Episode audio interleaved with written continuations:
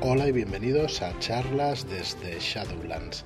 Soy Fran Valverde y hoy, nada, os grabo únicamente la intro porque estuvimos grabando eh, la semana pasada con Ricard Ibáñez, el gran Ricard Ibáñez, autor, ya sabéis, de Aquelarre, de uno de los más completos, seguro el más completo juego de rol español de todos los tiempos. Y, y nada, estuvimos entrevistándole porque va a sacar nueva novela. No es un juego de rol, es una novela y la vamos a publicar. Tenemos la gran suerte de publicar una novela a Ricard Ibáñez bajo nuestro sello editorial distinto de Shadowlands que es Red Key Books. Así que bueno, eh, hemos decidido recuperar este podcast que le hicimos la semana pasada y que se emitió también por el podcast hermano que hago con David, que hago yo con David, con Rolero Viejo Hace Buen Caldo, de narrativa fantástica, de ciencia ficción y de terror, que se llama Red Key Podcast y hemos recuperado este audio pues para que lo podáis escuchar y para que sepáis que habrá una pequeña preventa en la página de redkeybooks.com de su novela, de la novela de Ricard Ibáñez, El llanto del Quetzal. Estará activo desde el miércoles de la semana que viene, día 13, y lo podéis encontrar en redkeybooks.com. En la, en la página de inicio, pues ya veréis, ya veréis la novela y podéis, si queréis adquirirla, podéis buscar allí toda la información y adquirirla para su compra pues, en el día 13. Nos llega la semana del 18. Así que bueno, enseguida que, que, la tengamos aquí, pues os la enviaremos. Y espero que os guste, espero que os guste la charla que mantuvimos con Ricardo Ibáñez. Súper interesante, estuvimos una hora de charla con él y hablamos de la novela y de, de, muchas otras cosas, de alguna curiosidad de rol y la verdad es que estuvo, estuvo muy bien. Y nada, nosotros encantados, es un honor para nosotros poder publicar a, a un maestro como Ricard y, y, muy contentos de poder hablar con él, de, poner, de poder tener ese trato y ya os digo, de poder editarla. La novela ahora veréis de qué va, eh, son los últimos años, bueno, los últimos, perdón, es el final del imperio mexica de, de la colonización, bueno, si se puede decir así, que hoy en día es controvertido.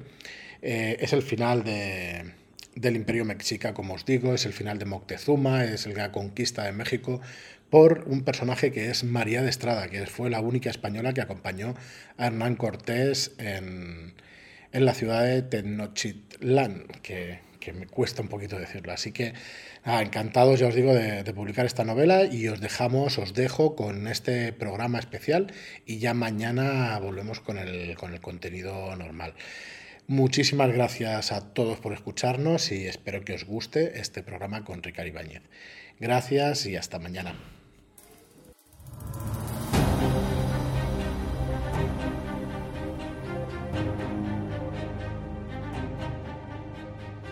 Hola y bienvenidos a Red Key Books. Soy Fran Valverde y me acompaña como siempre David Martín. Muy buenas, David. Muy buenas, Fran. ¿Qué tal? Muy bien, muy bien, porque hoy además tenemos a Ricard Ibáñez, eh, novelista, escritor. ¿Qué tal, Ricard? ¿Cómo estás? Hola, muy buenas. Muy buenas, es un placer para nosotros tenerte por aquí. Eh, ya, ya, hemos tenido el gusto de entrevistarte en otro podcast, pero, pero bueno, siempre, siempre es un placer contar con tu presencia. ¿Qué tal, Ricard? ¿Escribiendo te pillamos o...? Pues sí, sí, sí, como siempre. Yo a estas horas siempre dándole a la tecla. Muy bien. Pues eh, Ricard es escritor, es escritor de novela histórica, traductor y diseñador de juegos de rol, ¿no? No sé si me dejo algo. Sí, cosas. básicamente. No soy mucho de ponerme etiquetas, pero si tuviera que ponerme etiquetas serían esas, sí. Muy bien. Y, y bueno, eh, eh, vamos a empezar entonces un poco por el principio, vamos a conocer un poco tu obra y luego pasamos pues al llanto del Quetzal, que es lo que nos trae aquí. El llanto del Quetzal que, que edita Red Key Books con bastante atraso, hemos de decirlo, por el tema de coronavirus y demás, y demás historias. Y que bueno, que por fin, por fin estamos a punto de recibirlo ya de imprenta para que salga ya en el, mes de mayo a tiendas. Así que bueno, vamos a conocerlo también un poco pues de la mano de, su autor. Y como decía, empezando por el principio, eh, ¿qué es lo primero que escribiste? Y si quieres te retrotraes un poco a tu juventud, adolescencia o algo así. Explícanos. ¿Qué es lo primero que escribí? Joder. Vale pregunta. ¿Con algo de, ¿con algo de carayojos o así? A mí, por curiosidad, la verdad es que me interesan las dos cosas, pero bueno, A ver, lo que eh, quieras hacia los 8 o 9 años escribí, empecé a escribir una serie de cuentos muy malos, horribles. Eh, regularmente, o sea, prácticamente cada día escribo desde los 14 años. Y publico a nivel, al principio en fanzines, claro, desde los 18. Entonces es puramente vocacional, o sea, tienes esa necesidad de escribir, ¿no? La has tenido siempre. Bueno, a ver, escribir es una eh, es comunicación. Escribes para ti mismo, pero siempre esperas que alguien te lea. Y bueno, pues mira, eh, los hay que, que pintan cuadros, los hay que cantan y ligan mucho porque tocan la guitarra y tal. Y mira, a mí me ha dado por juntar letras. Y los escritores también, que allí en la firma de libros seguro que...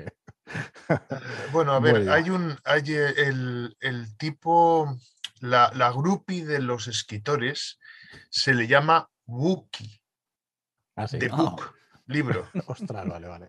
Y existen, existen. Eh, me he encontrado con chicas que están realmente erotizadas eh, por la- la- el glamour del escritor, pero se suelen ir con Pérez Reverte. Muy bien. Pues eh, nada, pues te preguntaba esto porque realmente para mí sí que, vamos, eh, claramente es una vocación. Si además escribes diariamente o le intentas, pues realmente es un oficio, es un oficio duro. Eh, ¿Cómo aprendiste el oficio? ¿A fuerza de escribir? Mm, ¿Algún... No, el, el- a ver, a ver. El oficio de escritor se escribe, se aprende de una única manera. Hay quien dice que naces con talento y yo no digo que no, pero básicamente se aprende leyendo y leyendo mucho, aunque sea malo, aunque sea el Marcial La Fuente Estefanía que leía mi padre. Eh, si eres un lector compulsivo, como lo era yo, tarde o temprano serás un escritor. Es lo mismo que en el juego de rol. Si juegas a rol, tarde o temprano te convertirás en director de juego. Eh, mm, actualmente nuestra sociedad está yendo cada vez más hacia lo audiovisual, eh, los videojuegos, televisión, eh, sobre todo internet. Y eso se nota en que la gente lee menos. Yo soy el primero que antes devoraba libros y ahora entre Facebook y tal, y las redes sociales y esto y lo otro, y sobre todo en Internet, todas las, las cosas que hay, mm, es que libros, libros, pues lees menos. Pero bueno, Te lo iba a comentar también porque a mí me ha pasado también con la edad o con el tiempo. Claro, yo digo, bueno, no leo nada, sí, entre el trabajo, entre internet y todo eso, claro que leemos, pero efectivamente cada vez menos libros. Y no sé, la verdad es que es una, no sé si, si es una cosa general, si es una cosa de la edad o si nos pasa a todos. No sé, ya haremos alguna encuesta algún día para ver si sacamos algún dato, que como editorial malvada ya sabes que todo esto nos interesa, nos interesa mucho. Nada, es coña. Em, entonces, empiezas a escribir eh, básicamente, o lo primero de lo primero que escribes fue aquelarre, o por lo menos es lo que, o juegos de rol, mejor dicho, suplementos y juegos, o por lo menos de lo más conocido. Es así, ¿no, Ricard? Comienza publicando más que nada juegos de rol. empecé escribiendo eh, cuentos y tal, en fanzines, sí. de barrio y tal. Y luego sí, ah, cuando volví del servicio militar. Donde por cierto gané el premio a la mejor composición, Me extraña mí. no veas... eh, eh, Abascal se sonrojaría con lo que escribí. Eh, Es lo que tocaba. Ya, ya, ya, ¿qué le vamos a hacer? Pues entonces eh, contacté con Luis Estrés, Mm. Entré en Aurin y a partir de ahí empezamos a trabajar en su revista Troll. De hecho, el primer número salía una colaboración mía que era un relato de fantasía. Era una descripción de un mundo, de un mundo mágico para hacer un escenario de aventuras. Rol y Aurin. Aurin es un club de rol. De... Sigue siéndolo, sí. Sí, sigue siéndolo. Ya nos vamos a cambiar el nombre a geriátrico Aurin de aquí cuatro días. ¿Cuántos años eso, hace? Ricardo, ¿Qué? ¿cuántos años hace del, del Club Auri? ¿40 quizás? Desde el 86. Desde el 86, pues no queda mucho para los 40. sí. No, no, Vale. ya te digo, Sí, sí, ya somos más socios con canas que sin ellas. normal. Y la revista Troll, que, que yo también creo que en su día la, la llegué a ver o la llegué a comprar, si no recuerdo mal, que fue antes de la líder, ¿no? Ahí. Bueno, coexistió durante un tiempo. Ujú. Muy bien. Entonces hacías esos, esos relatos y bueno, eh, yo conozco un poco la historia de Aquelarre, la has contado varias veces y eso, pero bueno, cuéntanosla de nuevo otra vez para los oyentes que no, que no la conozcan, porque bueno. Pero aún hay podcast alguno que no la conozca. Seguro, seguro que aquí hay lectores de fantasía que nos han acercado al rol y que vamos, que hemos de convertirlos como sea, a comprar y a, a jugar al rol sobre todo. A ver, el- yo escribía mm, aventuras, módulos de rol para Francesc Matas, el gerente de Joc Internacional. Bueno, mm, de hecho, para, sí, para Francesc Matas, el gerente de Joc Internacional, en concreto para la revista Líder, que era un escaparate de sus productos, de los productos que publicaba. Entonces me cita en su despacho un sábado a las 7 de la mañana. Francesc Matas siempre fue muy, muy madrugador. Y tanto. Yo em, por aquel entonces jugaba rol los viernes por la noche hasta las 2 de la mañana. Era mi, mi día semanal de jugar, así que me presenté. Uf, madre de Dios. Bueno, Francesc, ¿qué quieres? Y me dice, ¿me puedes hacer un juego de rol? Y yo digo, ¿qué? Y supongo que entendió sí, porque continuó. Sí, sí, mira, tiene que ser eh, que sea eh, que pueda ser eh, el, eh, para el iniciado, que sea fácil de entender, pero que al mismo tiempo el que ya juega que le guste, eh, que ya. sea comercial y que sea de aquí. En mi tierra esos son cuatro, pero bueno. Sí. Dije, "Ah, vale, déjame una semana y te envío una propuesta. Y al cabo de un entonces, en casa, eh, yo estaba leyendo eh, un cómic francés que se llama El sortilegio del bosque de las brumas, que habla, que es una novela gráfica deliciosa sobre la guerra de los 100 años, sobre un caballero, su criado y una, y un- una pareja de criados, chico y chica. Y se hacen un recorrido moviéndose entre el mundo de la fantasía, de un bosque de demonios y hadas, y al mismo tiempo un, eh, el un mundo absolutamente crudo de la guerra de los 100 años. Y me encantó. Entonces dije, oye, mm, esto puede funcionar. Además, piensa que cuando Francés me encarga el juego, es en el año 88, si no recuerdo mal, y yo estoy, bueno, eh, la fantasía española es toda de elfos y Mm, Lovecraft. sí. Ah, bueno, sí, claro, la fantasía de- del rol. bueno, digamos. Lovecraft me encanta, así que vamos a coger esa imagen del... Yo siempre he dicho, y que me perdonen los puristas, que los, los mm, personajes del juego de rol de la llamada de. Tulu eh, son el protagonista de la jungla de cristal. Van avanzando, sangrando, derramando tanta sangre como ellos derraman y llegan al final y consiguen matar al, al bicho y evitar el fin del mundo, pero muchas veces a costa de su propio sacrificio. Entonces esa idea de unos héroes que son realmente héroes porque no tienen superpoderes me encanta. Y No, dije, estoy bastante de acuerdo. Hay vamos más eso. pero, pero sí lo hay. ¿En aquella época estabas estudiando la carrera de historiador o ya habías terminado? No, estaba, estaba con ella. El- la, tuvo- la iba cogiendo y dejando por, moti- por, bueno, por avatares de la vida. De hecho, estaba trabajando y estudiando.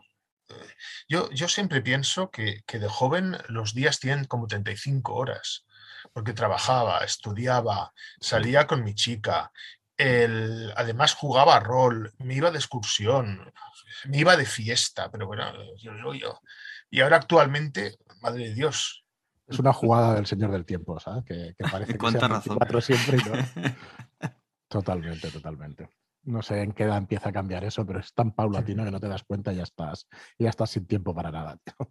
Te das cuenta que ocurre casi como si te dieran el carné ya de, de mayor, ¿no? De, de adulto, de gran- como Toma. aquí tiene el carné, ya no tienes horas del día, ya todo. Es como que te das cuenta de repente Bueno. de que ya ha cambiado todo. Michael Ende escribió un libro absolutamente precioso sobre ese, sobre el de Momo, que habla precisamente sobre los ladrones del tiempo. Es una maravilla, sí. Me gusta Sí, muchísimo. Sí.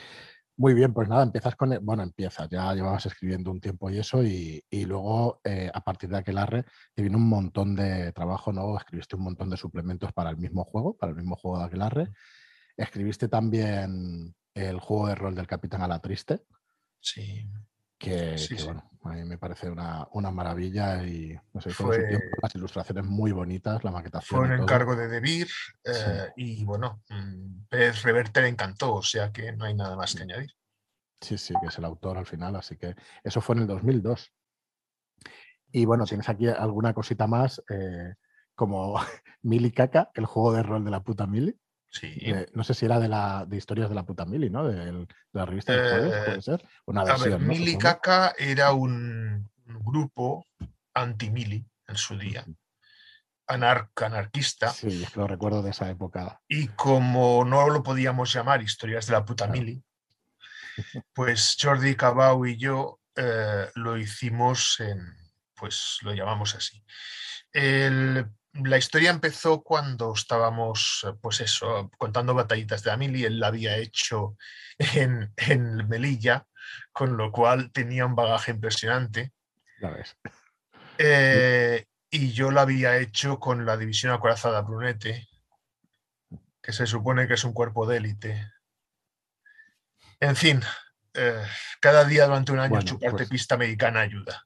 Historias de. Sí, sí, Sí, sí. Entonces, eh, además, eh, Jordi vivió la muerte de un chico por incompetencia, dejadez de los mandos, algo que se ocultó. Entonces, si te fijas en Milicaca, está dedicada a este chico, ya que ellos intentaron avisar a la familia, pero los, todos los que estaban, habían sido testigos, los metieron en prevención.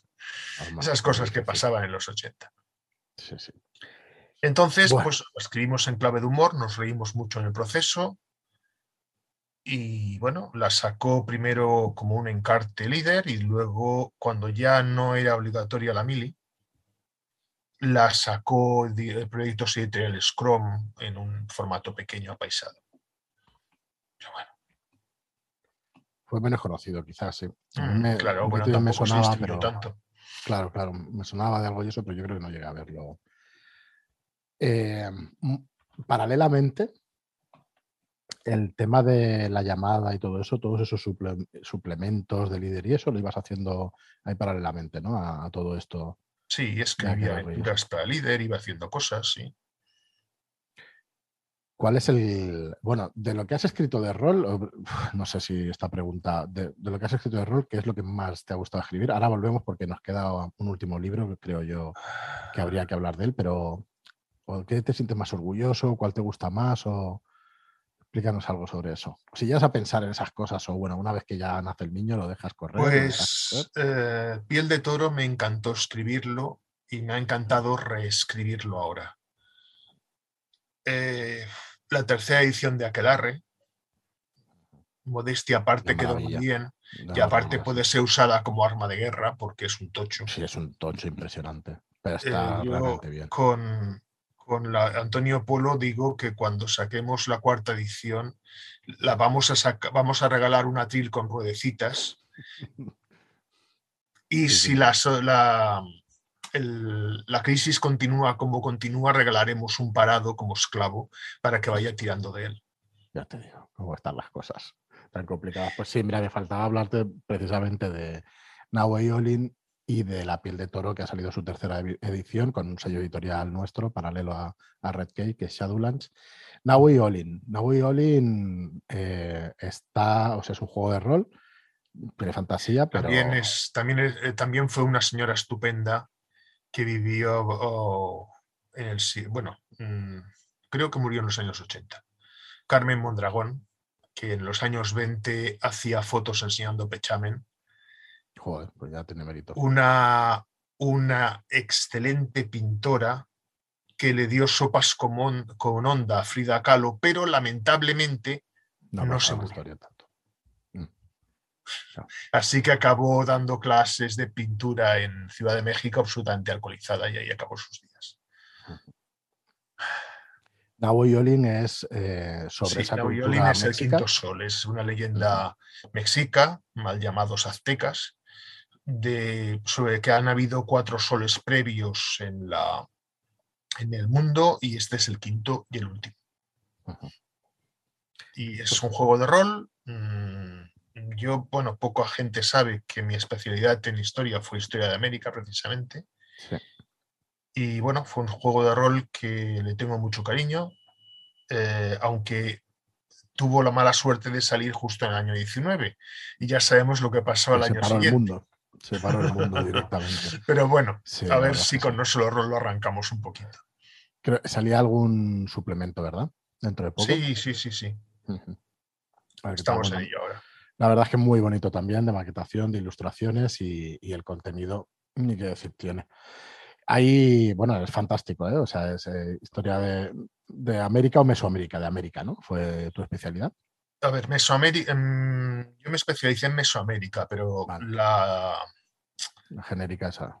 Era, de, toda, de toda América, incluso di algún tema de los de América del Norte, de los indios, perdón, de los nativoamericanos del norte. Muy bien, bueno, que luego tocaremos un poquillo ese tema con el, con el tema de la novela y, de tus otras novelas y todo eso.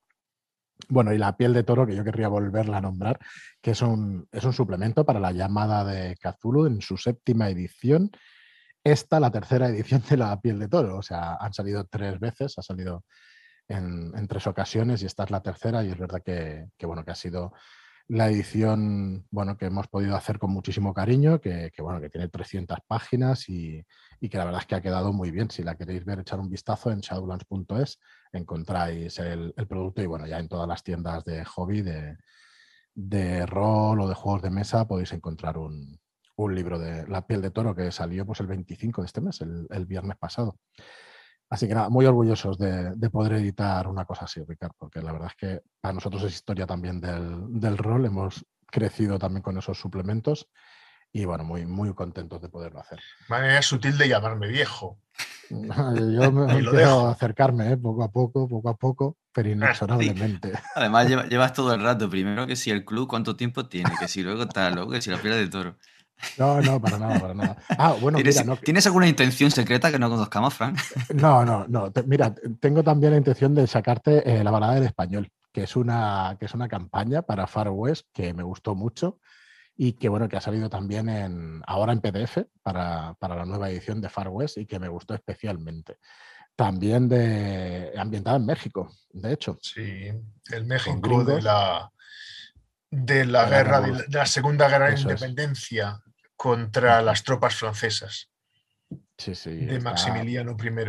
Más que interesante fue esa época, ¿no? Donde hubo, ahora no recuerdo, oh, Dios, no recuerdo la revolución, el presidente, este, el Porfirio, Porfirio Díaz y tal, pero fue justo no, antes. No, no, no, no, Porfirio Díaz es después con Zapata y Pancho Villa. Esto es no mucho antes, ¿no? No mucho antes. No mucho, ah, bueno, 30, 40 mm, tú piensas que Porfirio Díaz es un joven general de Juárez. Vale. Eh, y luego se convierte en presidente del país durante casi 20 años. en fin, un dictador ya se sabe. Eh, de joven revolucionario pasó pues... A casi un dictador o dictador. Eh, ¿Qué le vamos a hacer? Bueno, perdonar el off topic, pero es que ahora lo veía por aquí y eso, y la verdad es que me gusta, me gustó mucho, me gustó mucho. Y bueno, mm, lo que decíamos de suplementos de juego de rol, pues igual tienes más de 30 entre unas cosas y otras. Así que. Pues si te de ser sincero, nunca los he contado. Tendría que hacerlo algún día. Mm, sí, sí, porque son ya un montón. Y bueno, si te parece, pasamos a, a lo que nos interesa, nos trae en el podcast de hoy, que es la novela histórica. Eh, el podcast de hoy es para presentar pues, El llanto del Quetzal, como digo, saldrá en tiendas dentro de muy poquito, pero no es la primera novela histórica que has escrito. Has escrito, creo que la primera, o lo que tengo aquí como la primera, es La monja alférez. Sí, Es la biografía de Catalina de Erus- de Erauso, salió en el año 2004 y la editó de Vidiveria. El segundo que tengo es El oro y el acero, pero que no recuerdo si es un libro juego, ¿verdad? El oro y el acero, o no. A ver, uf. O lo confundo yo con algún es un libro título. juego. A ver, es que aquí hay varias cosas. Mm. Eh, antes del oro y el acero eh, sale Mesnada Vale. en el Mm. 2007, que es una es sobre la, la batalla de las Navas de Tolosa. Bueno, de hecho, va de un periodo entre la batalla del Arcos y la batalla de Navas de Tolosa y habla sobre todo de la vida en la frontera, en la mal llamada Reconquista, con, con gente conviviendo, más bien con matándose, en uno y otro lado. Es una novela que la quise hacer un poco acéfala, así que tiene como unos 15 personajes que se pueden llamar protagonistas. Yo por aquella época estaba muy influenciado con Martin y me encantó eso de ir matando gente. Dije, bien, vamos a hacer muchos personajes con papelito y así los puedo ir, me los puedo ir cargando salvajemente y el lector no sabrá quién es quién. No sabrá quién va a morir y quién no. Eh, luego mm, escribí el, eh, La última perdona. galera del rey. Un segundo, Ricard, que hemos Sí. pasado por encima de la monja alférez. eh, ¿En qué época es esa novela? Perdón. La monja alférez, digo, ¿de qué época es? Eh, ¿En qué época Ah, está? Vale, la monja alférez es eh, del siglo XVII, reinado de Felipe IV, eh, y es sobre un personaje histórico, Catalina de Erauso, Ujú. una mujer que por ser fea, bueno, lo era, la verdad es que lo era. No era muy guapa, pero bueno, se, se lo digo ahora que está muerta para que no, porque no puede venir a pegarme. El, el Catalina Erauso la meten en un convento por Guipúzcoa porque es fea y nos la van a casar, ala, pero de niña. Se escapa a los 13, 14 años y la encuentran con 30 años, que se ha hecho, se ha pasado, hecho pasar por hombre, está en América, ha, llegado a ser alférez por, por méritos propios y bueno, se, es- se ha convertido en una bebedora, eh, una mujer que, bueno, hombre que ha hecho un montón de duelos y ha matado a un montón de gente, mm, pendenciera, de todo. Joder, espectacular. Sí, sí, además mm, me quedó con ganas siempre de escribir una segunda parte porque una vez fue descubierta su condición de mujer y metida en un convento, pobres monjas, porque por cierto, a ella le gustaban las mujeres. El- finalmente la enviaron a España y en España consiguió, se vio con Felipe, con Felipe IV y Felipe IV la envió a, a Roma para que conseguir licencia para vestir de hombre y lo consiguió. Joder, vaya historia, ¿eh? Entonces ella publicó unas memorias, escribió unas memorias que ya de alguna manera estaba, era preparar su defensa ante el rey, porque si el rey no, le no parecía muy correcto, se iba a ver a la Inquisición a hablar de eso de vestir de hombre, de iba. Bueno, y en esas memorias miente más que habla. Yo tenía Claro. las memorias de Catalina Erauso en la mano y todos los papeles. Catalina, por Dios, que en esta batalla tenía siete años, que aquí tengo tu acta de bautismo. Ostras, qué curioso. Bueno, supongo que como en todas las memorias, al final. Eh, Bueno, Igual ahora se podrían comprobar un poquito más, pero en la época, pues, no se disponía de esa, de esa partida de bautismo. Joder. Es súper curioso, la verdad. Bueno, después de Mesnada y el acero de, y el oro y el acero, eh, sí, la sobre el oro y el acero. A Eso, sí. El oro y el acero, eh, en un principio, tenía que ser un libro juego y acabó siendo un libro juego. Pero mientras tanto lo convertí en un relato corto. Mm. Porque, bueno, lo típico. Y finalmente eh, se ha convertido en un- unos capítulos de otra novela que se llama la A tanto la estocada. Me gustó el personaje y bueno, estiré el chicle. Eh, antes de seguir con, con el resto de tus libros, eh, ¿sí? Te gustan ese estilo de personajes duros, el, sea hombre, sea mujer, todos tienen carácter, los que te gusta hacerlo, no vas cambiando de, de personaje, cada una de las novelas buscas una cosa, escribes biografías, explícanos. A ver, mm, una novela gira en torno a un héroe. Y el héroe mm, tiene, el, lector tiene que empatizar con él. Mm, así que yo busco que sea una persona, ya sea hombre o mujer, eso es indiferente, que tenga sus, sus flaquezas, sus virtudes y sus defectos. Eh, a partir de ahí, eh, en el fondo, cualquier escritor lo que escribe es autobiografía. En el fondo, en el fondo, en el fondo, por mucho que intentes disfrazarte, eres tú mismo. Y te estás narrando a ti o con mucho estás describiendo a, alguien que conoces, pero en el fondo eh, su estructura de pensamiento es la tuya. Entonces supongo que, no sé, si mi carácter influirá en algo o el hecho de haber trabajado 25 años en un hospital. No, seguro, seguro, y estoy totalmente de acuerdo con lo que dices. Que al final lo que te interesa, lo que tú conoces, lo, el bagaje que tienes, claro, tiene que verse representado. Mira, no, no se puede escribir nada que no conozcas. Sin haberlo vivido antes, ¿no? lo que puedes hacer es em, retorcerlo. Puedes em, pintarlo si yo te tuviera que escribir, describir pues una leprosería medieval, seguramente la base de mi imaginación sería el ala de psiquiatría de un hospital, con los enfermos sueltos por ahí. Sabes que eso me ha costado entenderlo cuando se juega rol y luego me ha resultado mucho más fácil decir, bueno, voy a hacer esta descripción, joder, describir algún sitio en el que hayas estado, no seas tonto, porque claro, imaginarlo de cero, mm, yo no soy capaz, no. Y en cambio, cuando tiras de recuerdos, te es un poco más fácil o te es bastante más fácil, ¿no? Y, puedes describir los, lugares, las puertas donde están, izquierda, derecha. Lo bueno del caso es que esta sociedad audiovisual que tenemos hoy en día, de la que tanto he rajado hace un rato, es súper útil para los escritores. porque podemos describir una nave espacial, podemos describir extraterrestres, eh, podemos describir cosas que hemos visto en la televisión o en el cine. la verdad es que sí. Muy bien, Ricard. Pues eh, La última galería del rey, 2008. También eh, novela histórica. ¿Esta dónde se ambienta? ¿Dónde es las, lo que se llamaba el tercio de Levante. El...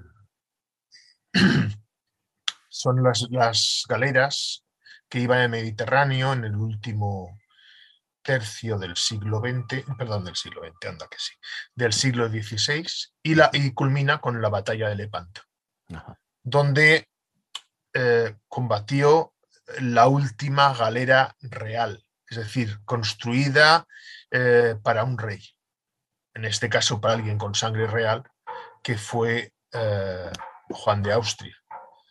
La, la galera se llamaba precisamente la Real y hay una, hay una mm, representación a tamaño natural de ella en las atrazanas de Barcelona. Sí, es verdad. Es verdad. La he visto, pero bueno, no tenía ni idea. No tenía ni idea, pero sí, sí. Está, está bien ese museo, ¿eh? está muy chulo de visitar, la verdad. Pone cara un poco Ricardo de decir, bueno, podría estar mejor. Pero me gustó eh. visitarlo con los niños. Bueno, yo lo claro, puesto de otra manera, pero yo no soy el que dirige ese museo y seguramente que los que lo dirigen tendrán sus motivos. Fíjate, a la familia le gusta, por lo menos a mí. Muy bien, y luego ya en el 2010, eh, Mio City, que creo que es como realmente se le conoce al Miocid, ¿no? O realmente el nombre es, es así, Mio City. Sí, sí. Eh, ¿Hay que tratas la, su vida, su obra? Mio City es el libro que Menéndez Pidal y Tolkien se pondrían de acuerdo para quemar. Hay que ponerlo como titular ahí en la portada. A ver, esto, uh, fue, eh, fue justo después de terminar eh, La monja alférez, mm. que eh, David Iberia me encarga. Ella, David Iberia tiene un proyecto que es sacar una serie de libros que se llaman Fábula Arcana, para hacer un mundo de Dungeons and Dragons, tercera edición, ambientado en los mitos europeos, como aquelar, pero con criaturas y bichos eh, de Dungeons and Dragons. Y le encargan el primer libro de la novela desde esa serie al señor eh, Juan que saca Los dientes del dragón. Yo quiero mucho al señor Juan Eslavagalán. Es un hombre muy interesante, muy majo, pero no es su mejor novela. También es verdad que en medio el hombre tuvo un fallo renal y tuvo que pasar por diálisis hasta que le Ajá. consiguieron eh, trasplantar un riñón, así que se le disculpa bastante. Y luego que Debir se le metió muchas prisas, no se corrigió lo suficiente. Bueno, hubo una serie de problemas. La cuestión es que eh, la colección pues, no se vendió lo que se debía, no se hicieron números y no salió adelante. Pero mientras tanto, yo había escrito el, el número 2, que tenía que ser Miosidi. Y bueno, pues se me quedó, me quedé con el adelanto cobrado y, la- y el, el texto. Lo intenté colocar eh, en varias editoriales y finalmente Dolmen Editorial pues me lo publicó en el 2010. Público. Ujú. Es un libro atípico de los que he escrito porque no deja de ser una novela de fantasía. Hay magia y hay muchas gamberradas. La verdad. Eh, pregunta que tenía por aquí apuntada, que igual es el momento de hacértela, Ricardo. Cuando escribes una novela histórica, ¿no tienes... em, no diré mañana. ¿No tienes ganas de meter cosas fantásticas? ¿No tienes tentaciones de meter cosas ficticias? ¿Hasta qué punto metes cosas ficticias o incluso de, de fantasía? Yo supongo que no, pero, pero ¿qué te pasa por la cabeza? todo el mundo, eh, a ver, si escribes una novela histórica o si me apuras, eh, un- una aventura de rol o un juego de rol eh, basado en hechos históricos, si no metes elementos de tu propia cosecha, mm, para eso haz un libro de historia o dile o remíteles a uno que los sea ensayo, excelentes. ¿no? En el caso de la novela histórica, mm, está la tentación de hacer que los eh, protagonistas piensen según eh, los esquemas mentales que tenemos actualmente.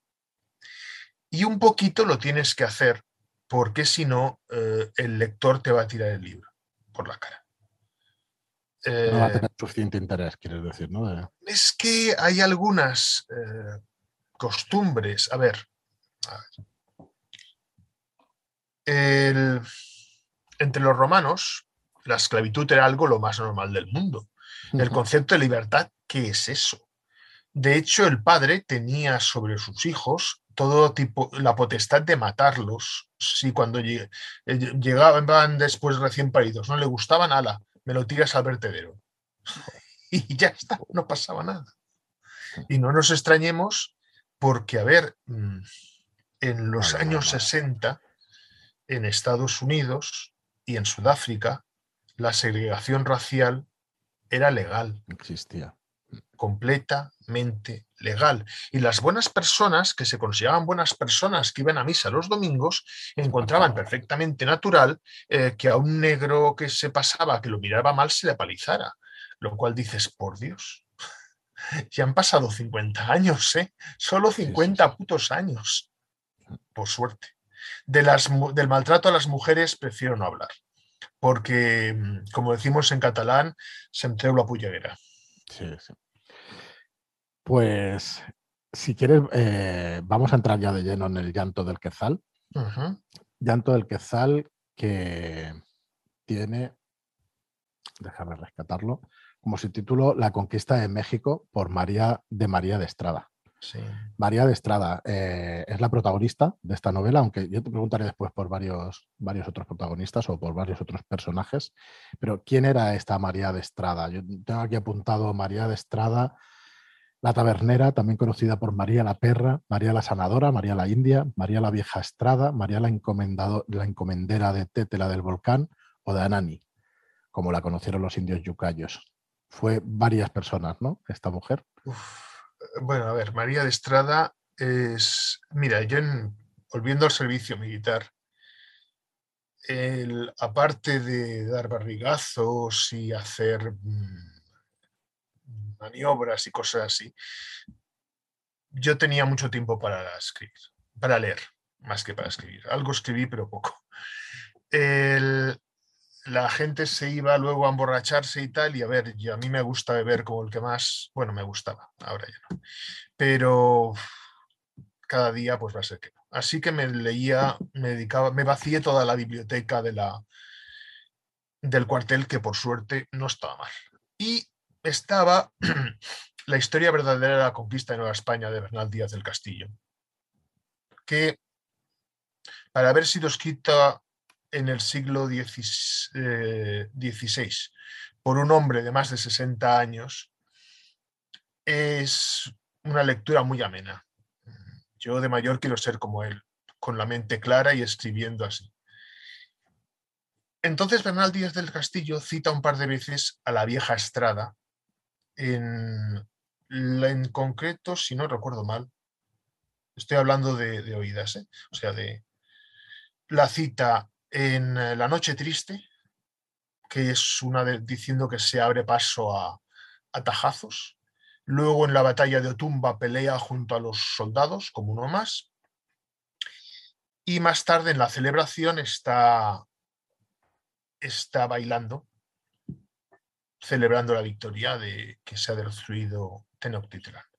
Entonces eh, me llamó la atención quién era esta mujer y empecé a investigar un poco. Y bueno, me encontré con que, por ejemplo, es la que fundó la ciudad de Puebla que dices, joder, la ciudad de Puebla de Los Ángeles. Eh, y es una mujer que ha sido muy ignorada en la, para la historiografía, pero que aparece citada por media docena de, de gentes de la época, entonces empecé a investigar.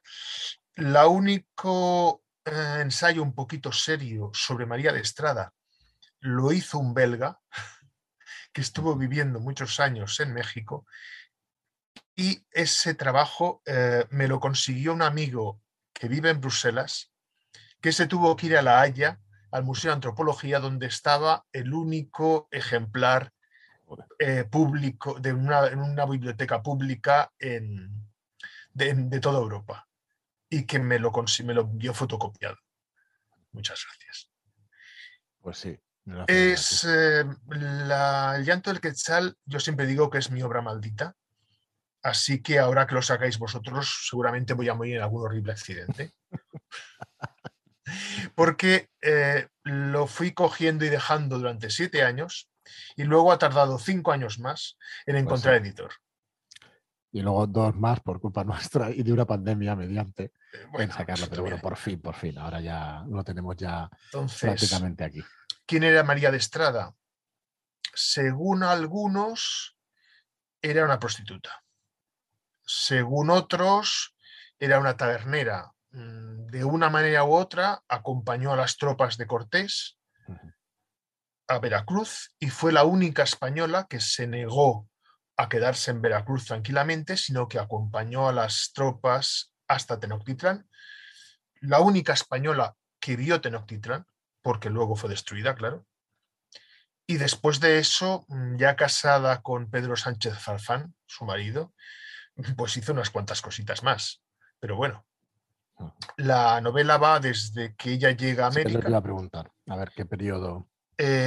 Cuando se cojo la, tradición de Bartolomé de las Casas, según la cual fue capturada por los indios y entregada como mujer a un, a un cacique indio, como se ha casado por poderes, luego resulta que sigue estando casada con Pedro Farfán, pero Pedro Farfán la repudia porque es porque ha sido mancillada por los indios. Súper interesante esa parte, que es el principio prácticamente de la novela. Eh, ella sobrevive como puede, se convierte en una. un poco una. No, no una salvaje, tenía. Mi otro, el otro personaje que había escrito, mm, femenino, eh, que había sido protagonista de la novela, Catalina Erauso, la describí como una bruta, pero una bruta, una bestia, una tía que se reventaba los tíos de dos en dos. Y no quería que María de Estrada fuera así. Quería que fuera eh, una superviviente, dispuesta a lo que fuera, y te aseguro que en la novela hace lo que sea, pero tampoco quería que fuera una superheroína, no quería que se pusiera al frente reventando peña. Espero haberlo conseguido, pero bueno, eso tiene que decir el lector. Sí, yo como lector te digo que sí, que, bueno, se le debe adaptarse, a, vamos, como puede a cualquier situación y salir adelante, pero no, no de la manera que dices. O sea que sí, muy interesante. Muy bien, entonces empieza ahí y hasta qué época de su vida llega o qué es lo que nos cuenta la caída de Tenochtitlan. Sí, la dejé, dejo la vida de Catalina, perdón, de Catalina, sorry, de María de Estrada, justo hasta que cae Tenochtitlan. Em, el último párrafo es, la, es el que da nombre al, al libro. El Quetzal es el ave del paraíso. Eh, las plumas del Quetzal eran lo más precioso, más que el oro, por parte de los aztecas, y el quetzal era el suave, mm, el emblema del, de, de, su nación, de alguna manera. Entonces, al final, ella está con, con su marido, con Farfán, y están diciendo, hemos sobrevivido. Y ella dice, oyes ese, ese pájaro, más que cantar parece que llora. Porque eh, María es consciente de que sí, claro, han sobrevivido, mm, los mexicas no eran ningunos santos, pero han reventado una cultura. Y una cultura muy rica. Pues sí, Varias preguntas, eh, Ricardo. Eh, bueno, entonces estamos hablando de 1518 más o menos, que es cuando llega al, 21, a La batalla, la conquista de México es, sí, desde el 18 hasta el 21. Sí, más o menos. Y, una cosa, en el libro, mm, María Estrada tiene una cierta sensibilidad hacia los mexicas y hacia su cultura y todo eso.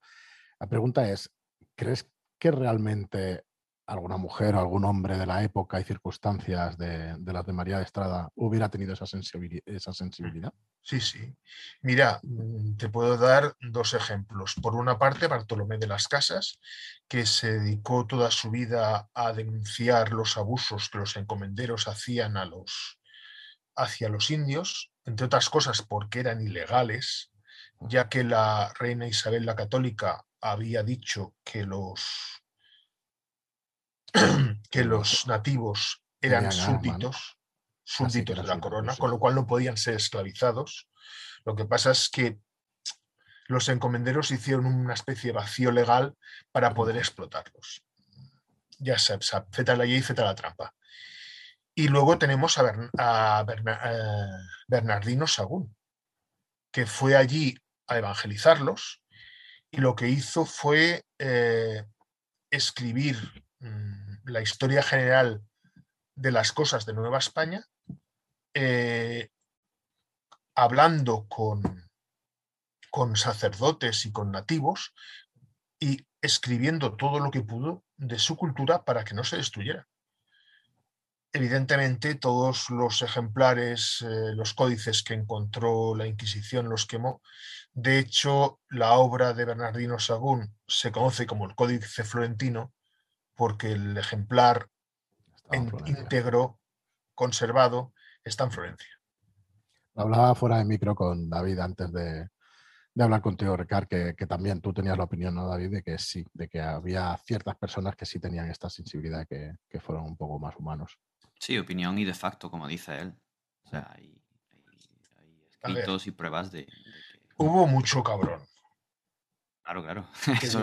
no, estamos intentando. Empezando por el mismo Cortés, que yo creo que se le, ha, se le ha glorificado demasiado.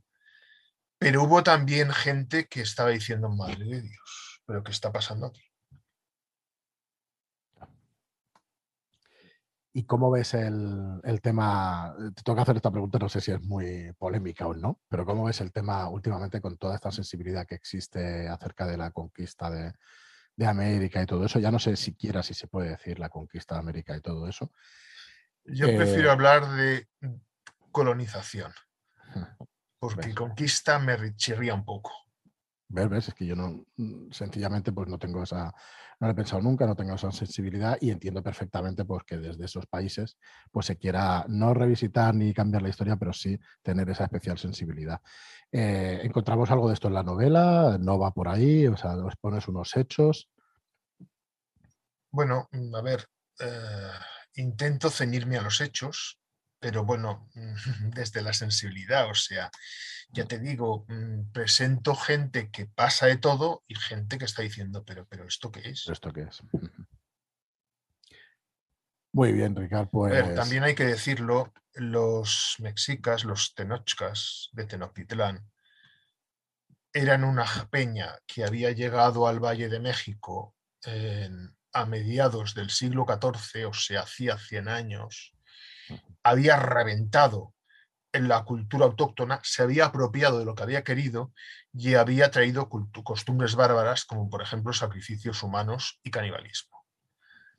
Con lo cual, cuando llegan los españoles, los, el resto de los pueblos, que hay muchos, están hasta aquí de ellos. sí, que fue una de las claves, ¿no? De, de que Pero bueno, dicen, mira, han llegado estos que son más brutos que ellos, pero que no sacrifican a nadie, no se comen a nadie, dejémosles hacer que luego ya se irán y ya nos, ya nos libramos de estos.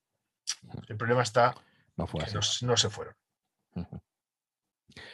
Muy bien, oye, en la novela ya por acabar un poco, eh, tenemos también, decía protagonista María de Estrada, pero también tenemos a Moctezuma, también tenemos a Hernán Cortés y a, y a mucha otra gente de la época. De hecho, hay un glosario al final del libro donde están muchos de esos nombres y una pequeña explicación de cada uno de ellos. Junto con María de Estrada, ¿quién crees que, que podemos llamar más protagonista de la novela? Ah, Cortés. Pero mm, as- eh, Cortés eh, se mueve en las sombras entre, entre el héroe y el villano. Eh, traté, no sé si he conseguido, de que por un lado lo vieras, bueno, como, como yo creo que era, valiente hasta, hasta la temeridad, La temeridad, sí, sí. picha brava que se follaba todo lo que se meneaba, te lo juro. Eh, al mismo tiempo un hombre, mm, un legalista, no en, no en vano había estudiado leyes en Salamanca, con lo cual busca la, vol- la- la vuelta a la tuerca de las leyes para justificarse. Mm, absolutamente ambicioso, ya que descendía de un linaje menor de una rama bastarda. Mm, el hombre era complejo y, y lo he intentado hacer así, complejo. Muy bien. Y en el caso de Moctezuma, sale en la novela mucho, lo representa, Sí, ¿no? sí. El Moctezuma es que, a ver, Moctezuma se encuentra con que vienen unos tipos que no sabe muy bien qué son. Eh, sería el equivalente a que bajaran un día unos extraterrestres.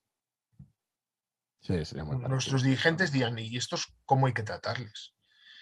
De hecho, Moctezuma intenta que se queden en la costa, que no avancen hacia el interior, y cuando avanzan hacia el interior intenta eh, organizar una celada y matarlos a todos. Cuando los españoles eh, dan la vuelta y revientan los, al ejército que le está montando la celada y llegan a las puertas de Tenochtitlán, mm, Moctezuma dice es que a las malas no tengo suficiente gente ahora mismo para hacerles frente. Pues bueno, vamos a recibirles a las buenas, a ver qué pasa. Y pasó lo que pasó. De todos modos, no hay que olvidar que los españoles nos dieron una soberana patada en la noche triste, que ahora la historiografía mexicana llama la noche de la victoria, con mucho motivo. Claro, claro. Lo que pasa es que luego volvimos, volvimos 400 españoles y esto no se suele decir, 10.000 tras- tlaxcaltecas. Sí, sí, era Y yo de, solo con unos cientos de españoles eh, Cortés conquistó Tenochtitlán, sí, Sí, claro. y 10.000 Más, más tlaxcaltecas, 10.000 de los otros.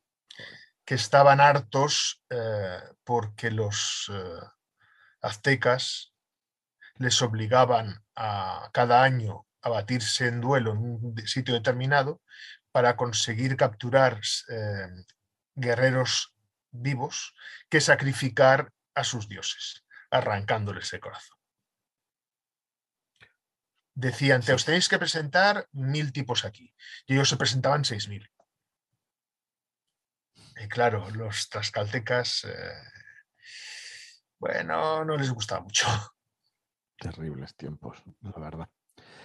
Pues también tenemos un, glosario al final del libro de esos términos también mexicas, que no sé si está bien dicho, mexica o no. Mexicas, sí, mexicas, mexicas. Eh, yo prefiero llamarlo mexicas y, al, y, a la J, y a la X actual de México llamarla México.